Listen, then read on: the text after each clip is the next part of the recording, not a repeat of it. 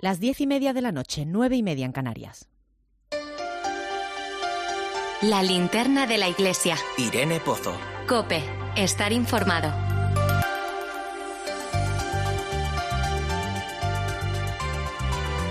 ¿Qué tal? ¿Cómo estás? Buenas noches a ti que te unes a nosotros en este momento para encender la linterna de la iglesia. Puede parecerte que en agosto no hay nada que contar. Es verdad que muchas de las maquinarias que generan noticias entran en stand-by, en reposo, y que se relaja considerablemente ese torbellino de informaciones que atrona nuestras pupilas durante el curso, nuestros oídos.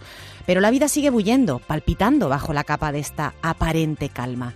Quizás este mes, en el que voy a poder compartir contigo este tiempo cada viernes, dando la posibilidad a Irene de un merecido descanso, es precisamente la oportunidad de mirar con otros ojos, de descubrir con serenidad y sosiego realidades, hechos y rostros que en otro momento podrían pasar desapercibidos. La vida sigue su curso en este tiempo de verano, aunque no es el tiempo al que podemos estar acostumbrados. Y es preciso que en otro ritmo podamos, tú y yo, encontrar la esencia del asombro ante lo extraordinario. Nos resultará fácil verlo, y va a ser una de nuestras propuestas de hoy, en un acontecimiento mundial como son las Olimpiadas, que quizás no has podido seguir todo lo que te gustaría por el horario que implica su celebración en Tokio. Los Juegos siempre son un espejo de la naturaleza humana, ¿verdad? Y en esta edición estamos viendo en carne y hueso la fraternidad que tanto predica el Papa como antídoto de muchos de los males del mundo al lema Citius Altius Fortius, más rápido, más alto, más fuerte, se ha sumado Communiter, que significa juntos. Porque ¿de qué nos sirve llegar lejos si lo hacemos solos? ¿Acaso es posible alcanzar cualquier meta de forma independiente, aislada?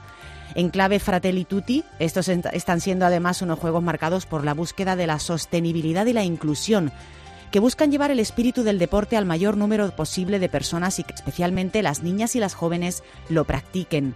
Son las primeras Olimpiadas con el mismo número de atletas masculinos y femeninos y también con un número elevado de deportistas en el equipo de refugiados, 29. Su ejemplo de sacrificio, sus victorias y sus derrotas, su compañerismo y su compromiso no son mal mensaje para emprender este mes de agosto en el que nos sumergimos. Posiblemente tú estés ya disfrutando también de esta nueva perspectiva que te ofrece un poco de freno en la rutina diaria. Si es así, o si estás trabajando, te toque estar aquí o allí. Lo que sí es cierto es que estamos conectados ahora por el haz de luz que se enciende para iluminar la realidad que nos rodea. Bienvenido seas a la linterna de la iglesia. Recibe un saludo de quien te habla, Ana Medina, en este viernes 6 de agosto. La linterna de la iglesia. Irene Pozo. Cope, estar informado.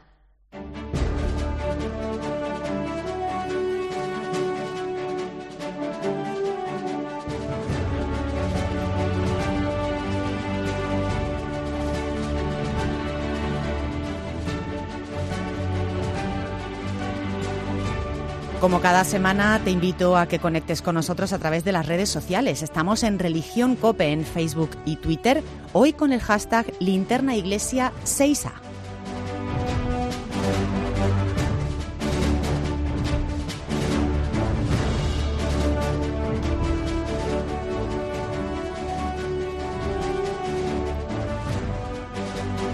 Y comenzamos conociendo las principales claves que nos deja la actualidad de la semana.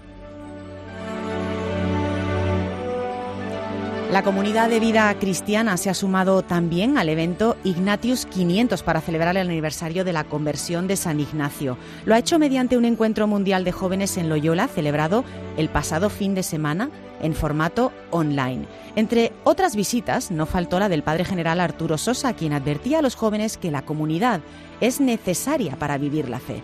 Rodrigo Pinedo es delegado de medios en Madrid y uno de los jóvenes participantes del encuentro he echado una mano en el encuentro Embrace the World in an Nation Way, que durante tres días ha reunido a más de 130 jóvenes de 52 países pertenecientes a la comunidad de vida cristiana. Ha sido un regalo poder volver la vista a San Ignacio y hacerlo en pleno año ignaciano, y ha sido un regalo sentir la llamada que nos hace él a discernir qué nos pide el Señor, y además siempre con una mirada especial a aquellos que están en los márgenes. También te cuento que mañana se celebra en Santiago de Compostela el acto de lanzamiento de la peregrinación europea de jóvenes prevista para el mes de agosto de 2022 y punto de partida para participar en la Jornada Mundial de la Juventud de Lisboa. Desde la escalinata de la Plaza del Obradoiro, el arzobispo compostelano Monseñor Julián Barrio lanzará a todos los jóvenes la invitación de unirse a esta peregrinación en la que Santiago Apóstol les espera y donde podrán vivir una experiencia única y fundante en su camino de fe. Desde COPE estamos siguiendo también muy de cerca la iniciativa Madre Ven, la peregrinación de la Virgen de Éfeso, una imagen de Santa María en su advocación de la Inmaculada que recorre España desde el pasado mes de mayo y que esta semana ha regresado de Turquía para hacer una parada muy especial en Vitoria. Allí permanece en la capilla de la Virgen Blanca a la espera de partir a su nuevo destino, Ávila. Y te cuento también que las hermanas hospitalarias España acaban de presentar su memoria de responsabilidad social institucional del año 2020, un año marcado por la pandemia. Se trata de un ejercicio de transparencia y de rendición de cuentas ante la sociedad que permite explicar la respuesta que han dado en esta congregación más que centenaria en los diferentes ámbitos en los que actúan, siempre al servicio de los más débiles. José Antonio Larraz, director del área asistencial y educativa de Hermanas Hospitalarias España, ¿qué recoge esta memoria 2021? Recoge información general tanto cuantitativa como cualitativa de todas aquellas actividades y hitos más destacados de Hermanas Hospitalarias España en nuestros 21 centros asistenciales, dos fundaciones tutelares y una fundación de investigación en todo el territorio nacional. Y desde un triple enfoque asistencial social, económico de sostenibilidad y medioambiental. Gracias, José Antonio. Y si hablamos de ejemplo en el mundo de la salud, la actualidad nos lleva a hablar de un nombre propio.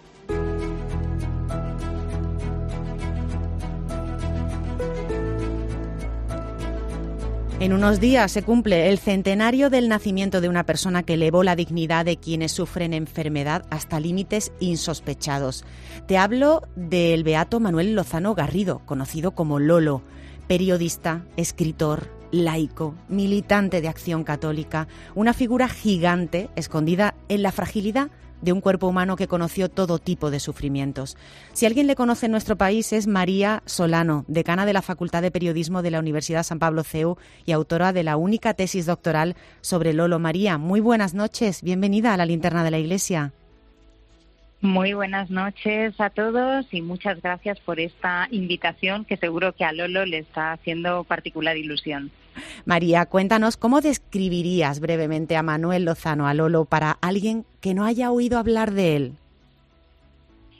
Bueno, eh, Manuel Lozano Garrido tiene varias peculiaridades. La primera es que es un laico que se santifica eh, con dos situaciones personales que vive de manera extraordinaria. Primero es su enfermedad, por la que es particularmente conocido, porque queda, queda eh, atrapado en una silla de ruedas desde muy joven y además los diez últimos años de su vida los pasa ciego. Pero la segunda cosa que hace es que intenta desentrañar la verdad a través de lo que él considera que es un sistema extraordinario, que es el periodismo. Entonces se convierte en un periodismo a carta cabal. Es cierto que no estudia periodismo, pero también es cierto que en la generación nacida en los años 20 eran muchos los periodistas profesionales que no, que no habían pasado por una escuela y, de esa manera intenta ofrecerle el servicio de su trabajo a Dios y, tratar de llevar la verdad a los demás. Eh, pero además hay un rasgo muy significativo de la forma de ser de Manuel Lozano Garrido. Y es que es un hombre tremendamente alegre que consigue hacer que todas las personas que están a su alrededor estén muy a gusto. Y por eso concita alrededor de su, de su mesa redonda, de su mesa camilla, de la mesa camilla que había en el salón de su casa, a las mejores firmas de aquella época, a los nombres más reputados del periodismo eh, católico de, de la España en la que vivió, la España en la que él ejerció, que es la de los años 50 y 60. Cuando buscas su nombre en Google, María, es algo que solemos hacer todos ahora con cualquier tema, encuentras la imagen de un hombre golpeado por la enfermedad que fue acumulando aparentes desgracias y sinsabores en su vida, y sin embargo, una sonrisa permanente. ¿De qué nos habla esa imagen de Lolo? Pues eso es precisamente lo que quería resaltar. Es verdad que la primera imagen que nos llevamos de una persona nos marca mucho y nosotros vemos a un Lolo muy, muy eh, dañado por la enfermedad. Tenía una enfermedad degenerativa eh, anquilosante que iba haciendo que sus articulaciones se quedaran rígidas de tal manera que poco a poco se iba quedando como encogido, ¿no? Él decía en forma de cuatro. Pero lejos de que la enfermedad marcase su vida, él se tomó la enfermedad con un verdadero sentido del humor. Lolo era un andaluz típico, eh, con una gracia y un salero y una forma de ver la vida absolutamente optimistas. Y entonces él eh, la enfermedad la sublimó de tal manera que lejos de estar autocompadeciéndose, lo que hizo fue bueno, transformarla en oración y elevársela al Señor. Y, por eso esa imagen que conocemos de él, aunque está efectivamente postrado en su, en su silla de ruedas, que es donde pasó la mayor parte de su vida, sin embargo nos trasluce esa sonrisa tan penetrante que tenía. ¿Es Lolo María un ejemplo de que se puede llegar a las santidades de la vida y la vocación del laico, de la laica? Bueno, de hecho, mm, como estamos entre amigos esta noche en la linterna, puedo contar el motivo que a mí me llevó con tantísimo entusiasmo a abordar la tesis de Lolo. Yo había elegido la carrera de periodismo porque es mi pasión y es mi profesión y mi vocación y estoy enamoradísima del trabajo que hago, pero bueno, pues como a muchos nos ha pasado en muchas ocasiones en nuestros entornos siempre escuchamos que es eh, que, claro, que es que el periodismo, que es que hay que ver, que de mentiras, ¿no? Y esto parece una profesión espantosa y yo nunca he estado de acuerdo con eso, porque siempre digo que aquellos que cuentan mentiras, por supuesto, no son periodistas, ¿no? Y, lo que me movió, lo que me movió de lleno a, adentrarme en el estudio de la obra de, de Lolo fue precisamente el demostrar que se puede ser periodista y santo al mismo tiempo, ¿no?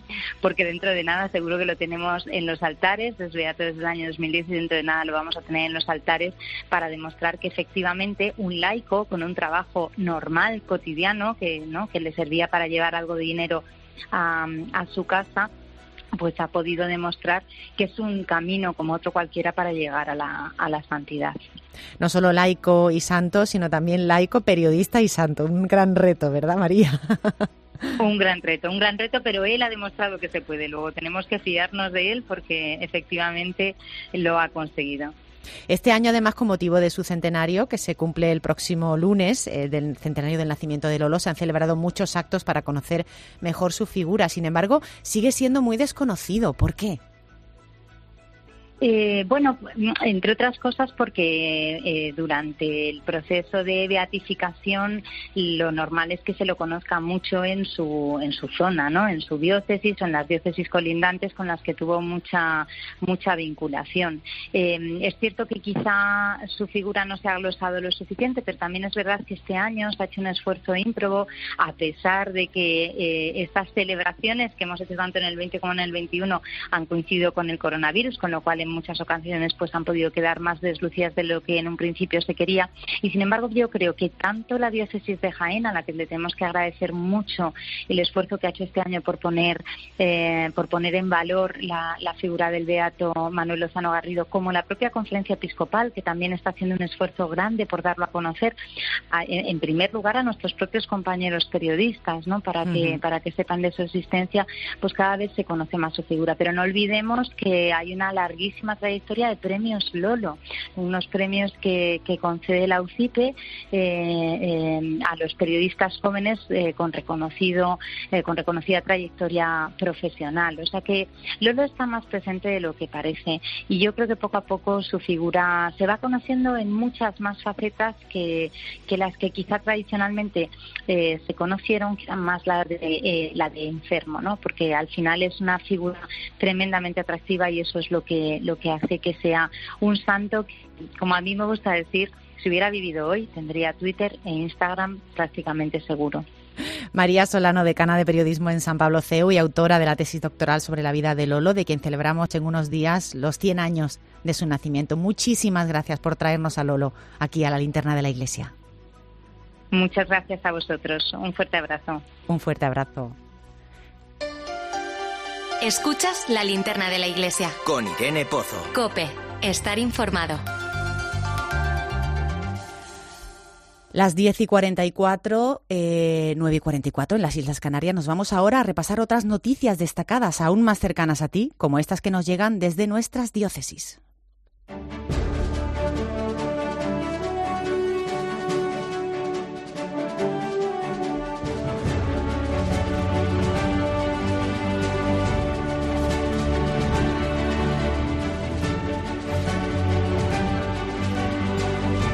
Cada verano, en agosto, la diócesis de Burgos y la de Málaga celebran una colecta extraordinaria dirigida a la conservación de su patrimonio y que quiere lograr el apoyo también de quienes visitan estas provincias en sus vacaciones.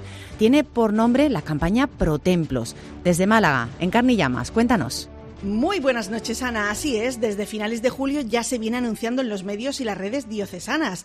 Este domingo 8 de agosto se celebra la campaña Pro Templos, una jornada de sensibilización sobre el patrimonio diocesano que tiene una doble finalidad y así nos la explica el economo diocesano Rafael Carmona. Primero, valorar los templos en su significado humano y cristiano al tiempo de realizar una colecta extraordinaria para colaborar económicamente en la construcción y conservación de las iglesias, de nuestra ermita y también de nuestros lugares de culto. Casi una tercera parte de los ingresos de la diócesis se destina a la conservación de sus iglesias, muchas de ellas de gran valor histórico y artístico, pero con la llegada del COVID-19 los ingresos han disminuido y ha quedado paralizado cualquier proyecto que no contemple meramente trabajos de urgencia.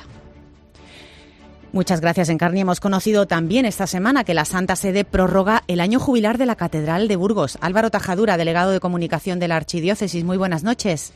Buenas noches, Ana. Desde que en noviembre se inaugurara el Año Santo con motivo del octavo centenario de la catedral, más de 8.000 personas han acudido al templo para lucrar la indulgencia plenaria. Vicente Rebollo es el deán de la Catedral de Burgos. La verdad es que sí que es un número bueno, pues significativo para las situaciones en las que nos encontramos. Y claro, estamos hablando de grupos. Estamos contentos en las circunstancias en las que estamos con los frutos que está teniendo este jubileo. Para facilitar que sean más los fieles que acudan a celebrar el jubileo, la Santa Sede alarga este Año Santo siete meses más prorrogándolo hasta el 5 de junio de 2022. Cada tarde a las 7 tiene lugar la acogida de los peregrinos y la apertura de la Puerta Santa del Perdón para celebrar a las siete y media la Eucaristía. Gracias Álvaro. ¿Es necesario ser cristiano para ser bueno? ¿O ser bueno para ser cristiano? ¿Por qué existe el mal? ¿O qué tienen que ver las bienaventuranzas con la felicidad? Pues estas y otras preguntas han reunido a jóvenes de primero y tercero de eso en las primeras jornadas teológicas organizadas por maristas en Badajoz. Desde allí nos da más detalles el profesor José Antonio Rosalemos. Buenas noches, Ana. Las jornadas teológicas son el fruto de todo un trabajo realizado en este curso 2020-2021 desde la asignatura de religión, eh, precisamente para dar respuesta a las preguntas de sentido desde la cristología, la eclesiología, en definitiva las respuestas que nuestra religión cristiana tiene a estas preguntas y también conocer las que otras religiones también ofrecen y dan, siendo los protagonistas en todo momento los alumnos de primero y tercero de los ESOL, los cuales han compartido dichas reflexiones con los adultos a través de esta jornada. Y para contárnoslo tenemos por aquí a Jaime. Pues para mí las jornadas teológicas fueron importantes porque nos ayudó a reflexionar y entender todas las religiones, en concreto la cristiana, y fue muy bonito porque nunca nos llegaríamos a imaginar que chavales y chavalas de primero y tercero de eso realizaran este proyecto. Pues desde luego impresionante, jóvenes tan jóvenes e interesados por esas preguntas tan profundas. Y ahora nos vamos hasta una ciudad patrimonio de la humanidad, Baeza, donde para conmemorar el 125 aniversario de la fundación de la cofradía de su patrona, la Virgen del Alcázar, inauguraban esta semana una exposición didáctica en la que han contado con la colaboración de los comercios de la ciudad, el ayuntamiento y la cofradía para dar a conocer la historia de esta devoción centenaria. Desde la Delegación de Medios de Jaén saludamos a Lola Ocaña. Buenas noches, compañera. Ana, buenas noches. Reflejos de una devoción es el nombre de esta exposición repartida en 32 escaparates de comercios baezanos. A través de sus imágenes se manifiesta como si de un puzzle se tratara el secular amor de todo un pueblo a su patrona a lo largo del tiempo. Esta muestra, que podrá contemplarse hasta el 22 de agosto, realiza un recorrido por los diversos aspectos que rodean a Santa María del Alcázar, su historia, su patrimonio, sus curiosidades. Lo explica el comisario de la exposición, Fernando Curiel y nos gustaría pues que la Virgen este año que no va a poder salir eh, esté presente de alguna manera en las calles de nuestra ciudad y nos parece una iniciativa bonita para que, que así lo sea. Alcázar, reflejos de una devoción, una exposición que trasciende las imágenes para convertirse en la devoción de un pueblo Baeza por su patrona a quien veneran desde hace más de 800 años.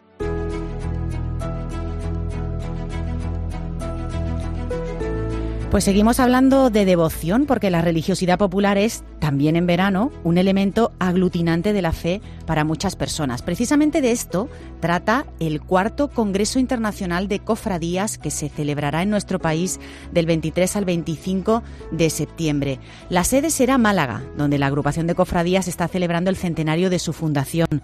Nos acompaña ya Paloma Saborido que es cofrade, ha sido pregonera de la Semana Santa de Málaga y es directora del comité científico de este congreso. ¿Cómo estás, Paloma? Muy buenas noches. Hola, ¿qué tal? Buenas noches, ¿qué tal? Un placer tenerte en la linterna. Un placer estar con vosotros siempre. ¿Cómo nos acercamos en un ambiente científico, académico, a una realidad que en apariencia nace del corazón del pueblo, que es difícil de definir si no se siente y se vive como es la religiosidad popular? Paloma, ¿cómo es posible esto?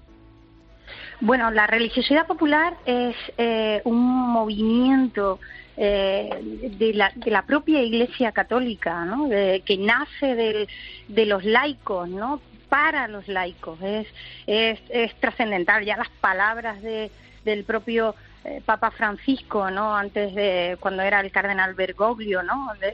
nos, nos mostraba el camino o, la importancia, la trascendencia de, esta religiosidad popular, ¿no? Yo creo que, que es un, un movimiento, eh, bueno, pues que ha sido quizá eh, escasamente eh, estudiado, de una relevancia escasa en algunos momentos de la historia, ¿no? que, que se les ha dado eh, menos importancia de la que de la que hoy en día tiene. Eh, pensamos que, o pensemos, mejor dicho, que en el siglo XXI es un movimiento eh, que lo que realmente nosotros hacemos es manifestar públicamente que somos seguidores de Cristo. ¿no? Lo manifestamos año tras, año eh, con un número importantísimo ¿no? de personas que participan en estas manifestaciones ¿no? de fe pública, en fondo. En esta ocasión, el centro es la Semana Santa como movimiento religioso, cultural y social, como tú nos decías, Paloma, toda una riqueza, como decías también para la Iglesia, una puerta a la evangelización. Muchas veces es una manifestación, esta que mencionabas, incomprendida, también desde dentro y desde fuera, ¿verdad?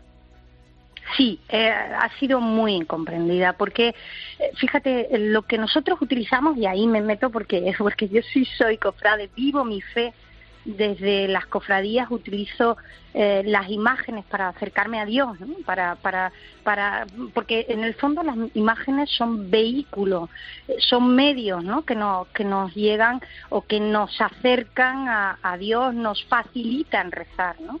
Y, han sido incomprendidas porque en el fondo, bueno, estamos hablando de una representación.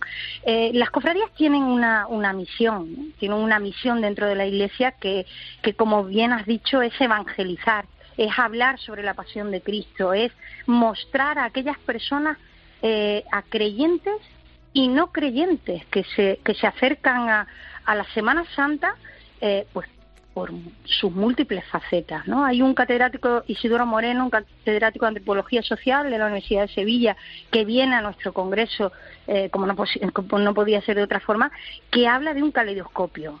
Eh, es como si nos acercáramos a, un caleidoscopio en el que una misma eh, realidad tiene diferentes imágenes o diferentes fotografía. Pues en este caso es lo mismo, tiene diferentes naturalezas, la naturaleza cultural, artística, sociológica, turística, económica, sin embargo su esencia religiosa.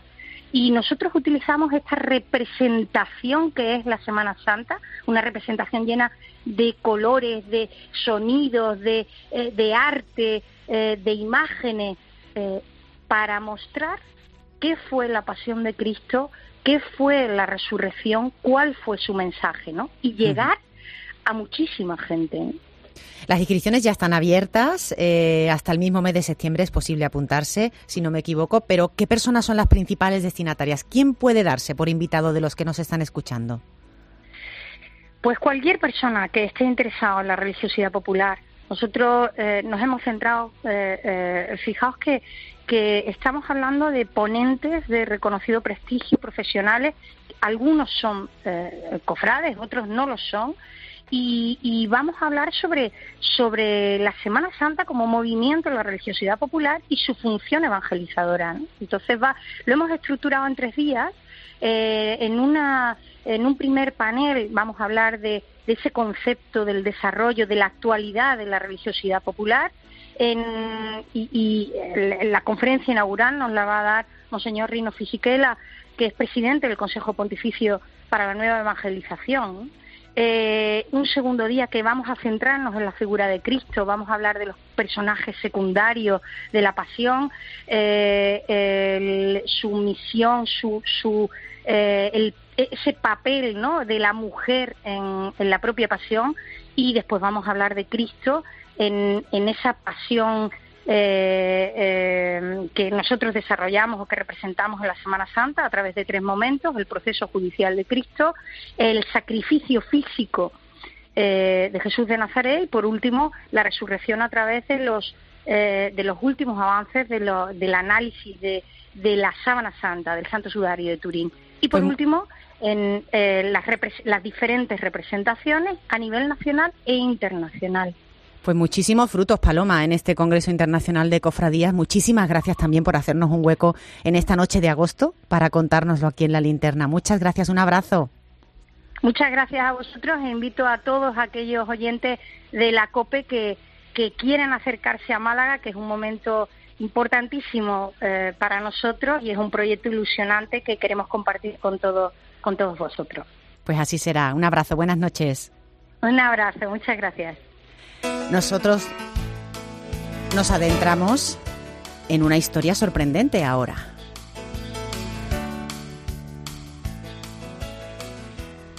Corre el año 1936. Una malagueña sale de su tierra huyendo de la guerra civil. Su destino, dos meses navegando para llegar a Tokio. Si te apetece, viajamos juntos también tú y yo hasta ese Tokio de las Olimpiadas cuando la guerra, pasando frío y hambre, pero siempre contentos y felices. Esa voz delicada pero firme es la de la religiosa Victoria de la Cruz. Falleció a los 110 años después de 80 en Japón con la congregación de las adoratrices, dedicadas a sacar de la prostitución a mujeres sin recursos. Estas eran las palabras de una compañera de misión y de la propia Victoria. Me dedicaba a recoger a las chiquitas que andaban por la calle. Les dábamos primero cariño. Enseñara y corregir a chicas extraviadas. Salidas nocturnas, sin hábito y camufladas como occidentales entre las mujeres de la noche. Así actuaban Victoria, Victoria y sus hermanas de comunidad.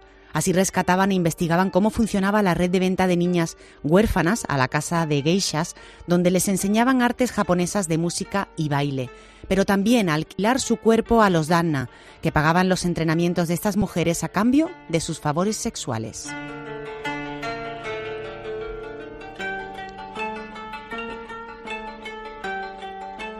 Fue después de la guerra cuando las religiosas montaron residencias para alojar a las mujeres en situación de vulnerabilidad, una vida marcada por ser testigo de acontecimientos como la Segunda Guerra Mundial y los bombardeos nucleares de Hiroshima y Nagasaki. Su secreto para mantenerse siempre feliz a su edad, confiar en Dios y tocar las castañuelas.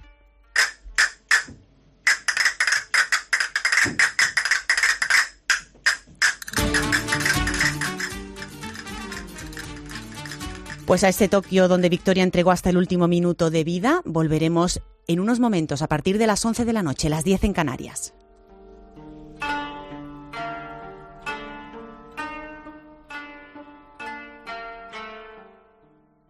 Con Irene Pozo. Cope, estar informado.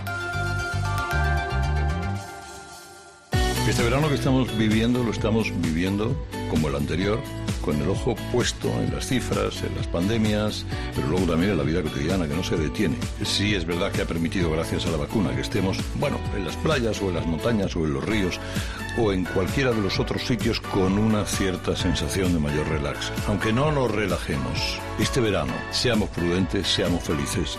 Viva el verano. En Cope, Carlos Herrera vive el verano contigo. Y recuerda, el 1 de septiembre sigue el mejor entretenimiento de 6 a 1 del mediodía en Herrera en Cope. ¿Te lo vas a perder? Escuchas la linterna de la iglesia. Y recuerda, la mejor experiencia y el mejor sonido solo los encuentras en cope.es y en la aplicación móvil. Descárgatela.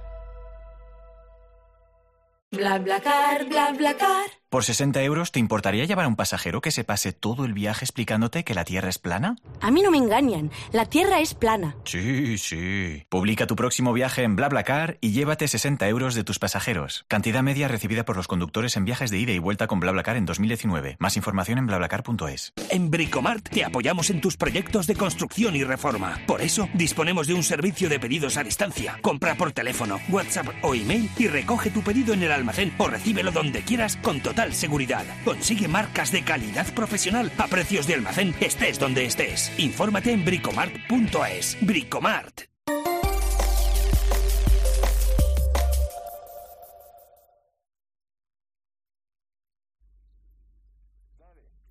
Son las 11 de la noche, las 10 en Canarias.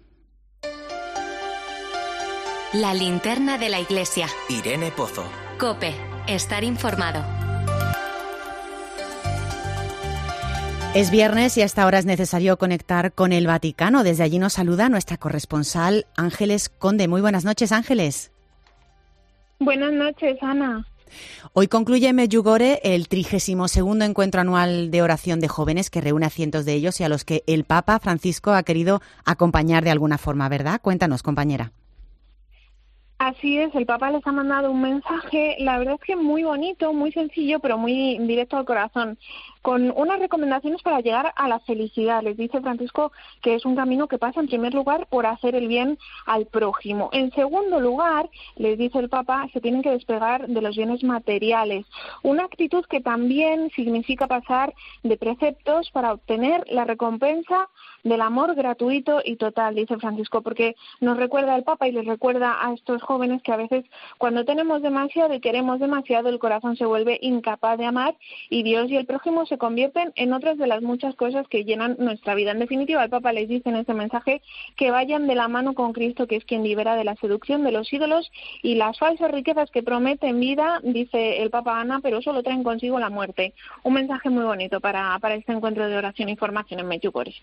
Genial. Bueno, pues Francisco también ha reanudado este miércoles sus audiencias generales tras un mes de descanso que ha coincidido precisamente con su convalecencia por la operación de colon a la que ha sido sometido. Cuéntanos cómo ha sido esa primera aparición.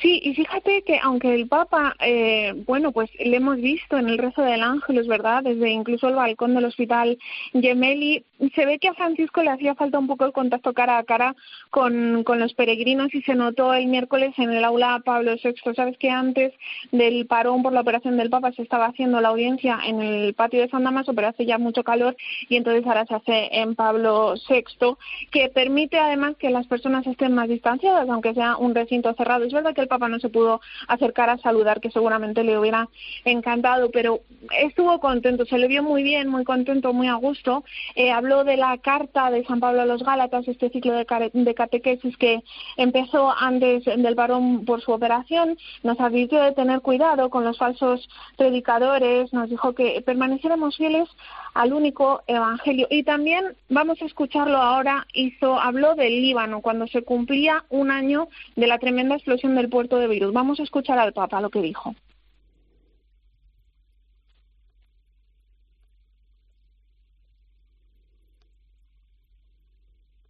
Parece que tenemos un problema con ese sonido, pero seguramente nuestros compañeros nos lo van a recuperar pronto. Ángeles, sigues ahí, ¿verdad? Sí, aquí estoy. Mira, pues os lo resumo muy rápidamente. El Papa lo que dijo es que desea ir a Beirut, desea ir al Líbano cuanto antes. Ya lo había dicho en marzo cuando regresó de aquí el histórico viaje a Irak, que era el próximo destino, pero el Papa ha puesto una condición y es que se forme un gobierno de una vez por todas. Presidente y primer ministro no se ponen de acuerdo, no hay gobierno y desde la explosión el Líbano está funcionando con un gobierno interino, lo que ha asumido todavía en un mayor caos al país de los cedros, que es una pieza fundamental en la estabilidad y la paz para Oriente Medio. Queridos libaneses, mi deseo de ir a visitaros es grande y no me canso de rezar por vosotros, para que el Líbano vuelva a ser un mensaje de fraternidad, un mensaje de paz para todo Oriente Medio. Pace per tutto il Medio Oriente.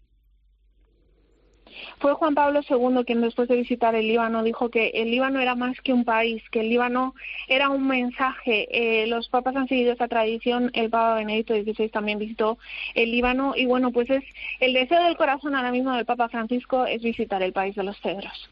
Pues así es, un ejemplo desde luego en Oriente Medio que tenemos que luchar porque vuelva a la paz eh, y que haya justicia en ese país. Muchísimas gracias, Ángeles Conde, corresponsal en Roma. Nos toca trabajar en agosto, pero bueno, muy a gusto compartiendo micrófonos contigo. Pues sí, muy a gusto, la verdad, Ana. Un abrazo muy grande. Volvemos a hablarnos en unos días aquí en la linterna. Chao, chao. Precisamente desde Líbano nos llega el eco de, ese de este terrible sonido.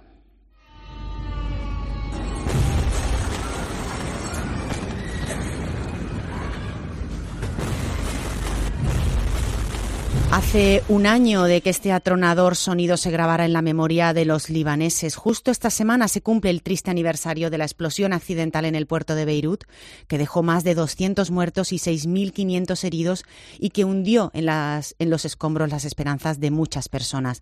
Desde entonces, más del 50% de la población vive por debajo del umbral de la pobreza. Incluso se puede hablar hoy de miseria.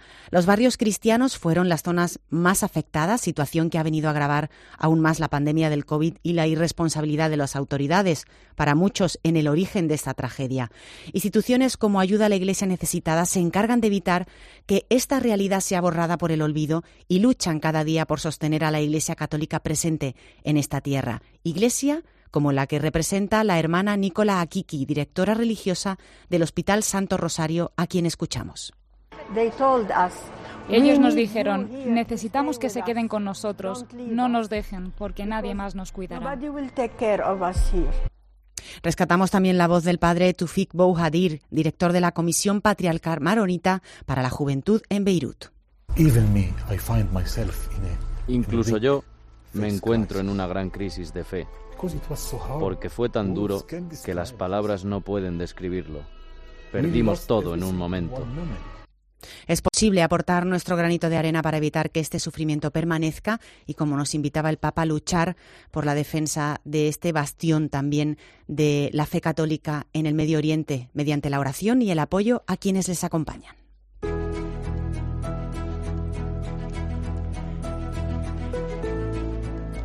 Seguimos, si es que a dos días de que terminen unos Juegos Olímpicos marcados por la pandemia, queremos hacer balance de los valores que nos ha dejado Tokio. Para ello me voy a ayudar de un olímpico, no un olímpico cualquiera. Fue sexto en hockey sobre hierba en Londres 2012. Ahora es sacerdote, además de responsable del área de pastoral del deporte de la Conferencia Episcopal Española. Escúchalo en un pueblo de Croacia que se llama Medjugorje. Pues allí yo era un cristiano, pues que iba a misa el domingo y poca cosa más. Y nada, y, ahí después de esa peregrinación de una semana, pues decidí pues cambiar el rumbo un poco de mi vida y empezar a estudiar pues en el seminario y teología. Para quien no lo haya reconocido aún, te hablo de Carlos Balbé, aunque este joven de Terrassa es más conocido como Litus. Carlos, muy buenas noches, bienvenido a la linterna de la iglesia. Hola, buenas noches, ¿qué tal? ¿Cómo estáis? Fue en 2007 cuando te das cuenta de que tu vocación es eh, pues servir a Dios a través del sacerdocio, pero disputas tus primeros y últimos Juegos Olímpicos en Londres de, de 2012. Cuéntame cómo compaginas seminario, entrenamientos, porque entras al seminario pero no dejas el hockey. ¿Cómo fue aquella etapa? Pues la verdad es que fue una etapa que fue un regalo, ¿no? Porque como dices, entré en el 2007 eh, en el seminario pero tenía, yo estaba en la lista de 23 jugadores para los Juegos Olímpicos de, Pekín. Entonces, al entrar en el seminario, evidentemente, lo dejas, ¿no? Y al cabo de cuatro años, como estuve compaginando el deporte con el seminario, pues me volvió a salir esta oportunidad. Y es una oportunidad que, que claro, para mí fue un regalo, hay del cielo, nunca mejor dicho. Y, y siempre he dicho que es gracias a, a, a, mucha gente, ¿no? Pero en especial al seminario y, al, y a mi club y la selección, porque durante, durante unos años tuve que compaginar las dos cosas. Entonces, nunca podía estar a todo en el seminario y tampoco voy a estar nunca todo en el club. Pero el año previo, o sea, el año preolímpico, el 2011-12, ahí sí que el seminario me dejó apostar 100% por el hockey. Y entonces, realmente yo digo que fue un año que fue o sea, duro, porque al final son años cañeros, duros, pero que fue de los mejores años de mi vida porque pude compaginar lo que yo digo que es mi pasión, que es el hockey y el deporte, con lo que da sentido a mi vida, que es, que es Dios. Terminan las Olimpiadas este domingo y quién mejor que tú para ayudarnos a hacer un poquito de balance de todo ello aquí con nosotros. Pero antes, eh, cuéntame, bueno, mm, hemos visto eh, gestos eh, que nos han conmovido. Por ejemplo, pues ese momento tan sonado de, la, de la gimnasta norteamericana, ¿no? De Simon Biles. pero hay muchos más. ¿Qué balance haces de Tokio no a nivel deportivo, sino humano? Humano me quedo sobre todo, mira, justamente ahora estaba hablando con unos amigos, ¿no? De, de, Simon Biles porque porque me parece que demuestra que a veces eh, pensamos, ¿no? Que los deportistas pues son como superhéroes, como, como gente superhéroes, ¿no? Y luego la humanidad de una deportista, ¿no? Una deportista que es como ella, una referente mundial y una histórica en lo suyo, em, que me, me gusta porque en el fondo está diciendo, oye, que somos seres humanos, que tenemos sentimientos, que que también nosotros tenemos pues eh, momentos de bajón, ¿no? Y parece que aunque ganes muchos millones o mucha gente esté detrás suyo, pues que no puedes demostrar debilidad, ¿no? Entonces a mí es verdad que es la cosa más comentada, si hay críticas y cosas a favor.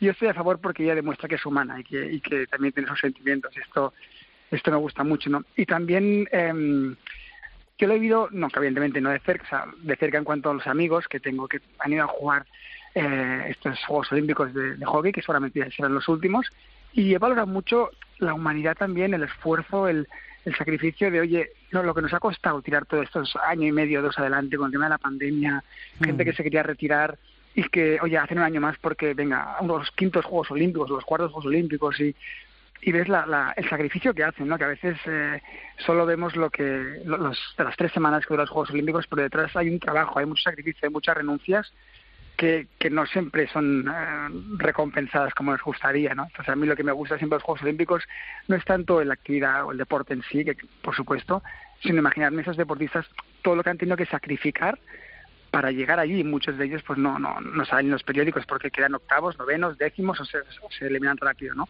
Entonces a mí me gusta fijarme en, en, en, en esto, el esfuerzo, el sacrificio que hay detrás, no de los que ganan, sino sobre todo los que igual no, no consiguen un gran, un gran resultado, pero eh, el sacrificio es el mismo o a veces incluso más.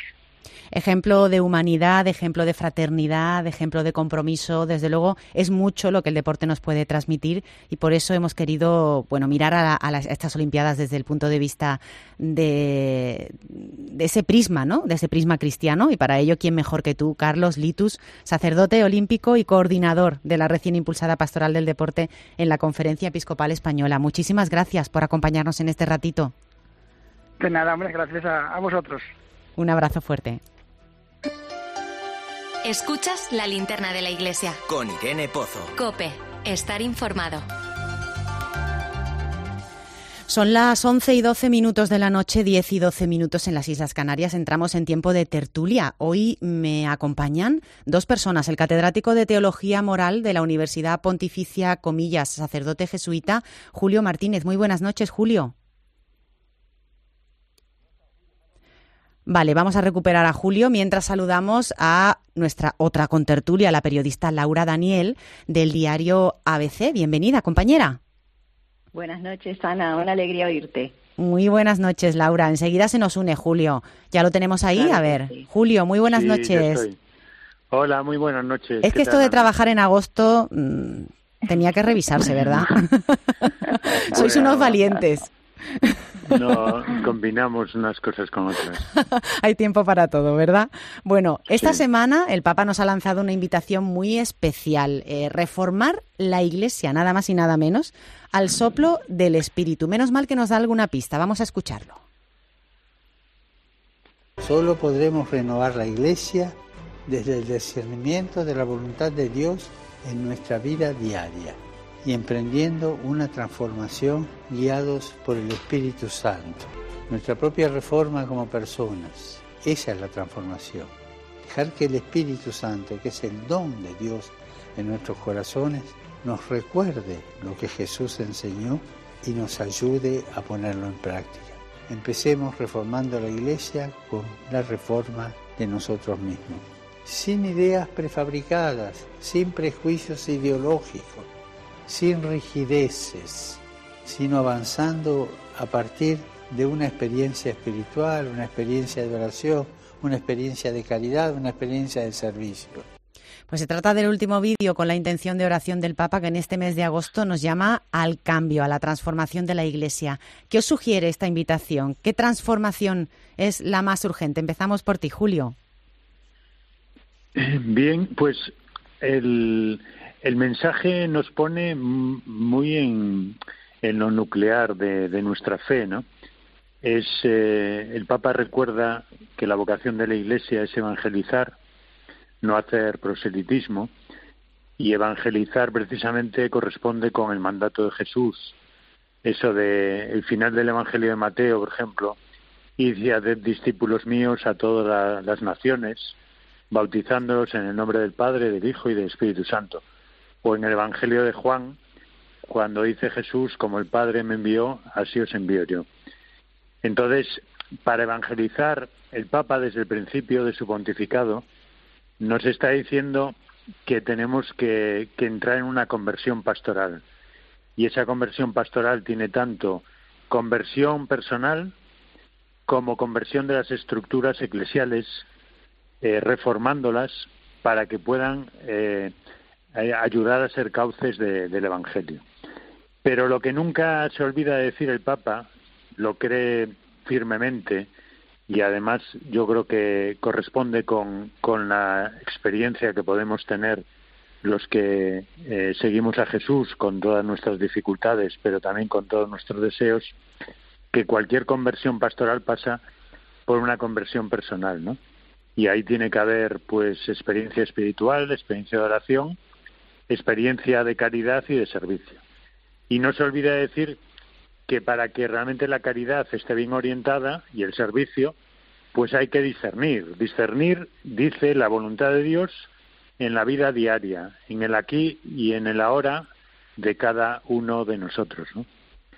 Como vemos, pues parece, pareciera que en agosto pues este mensaje nos supera, porque estamos con grandes deseos de vacaciones o de desconectar, pero nos, nos sitúa en lo fundamental de nuestra propia experiencia cristiana.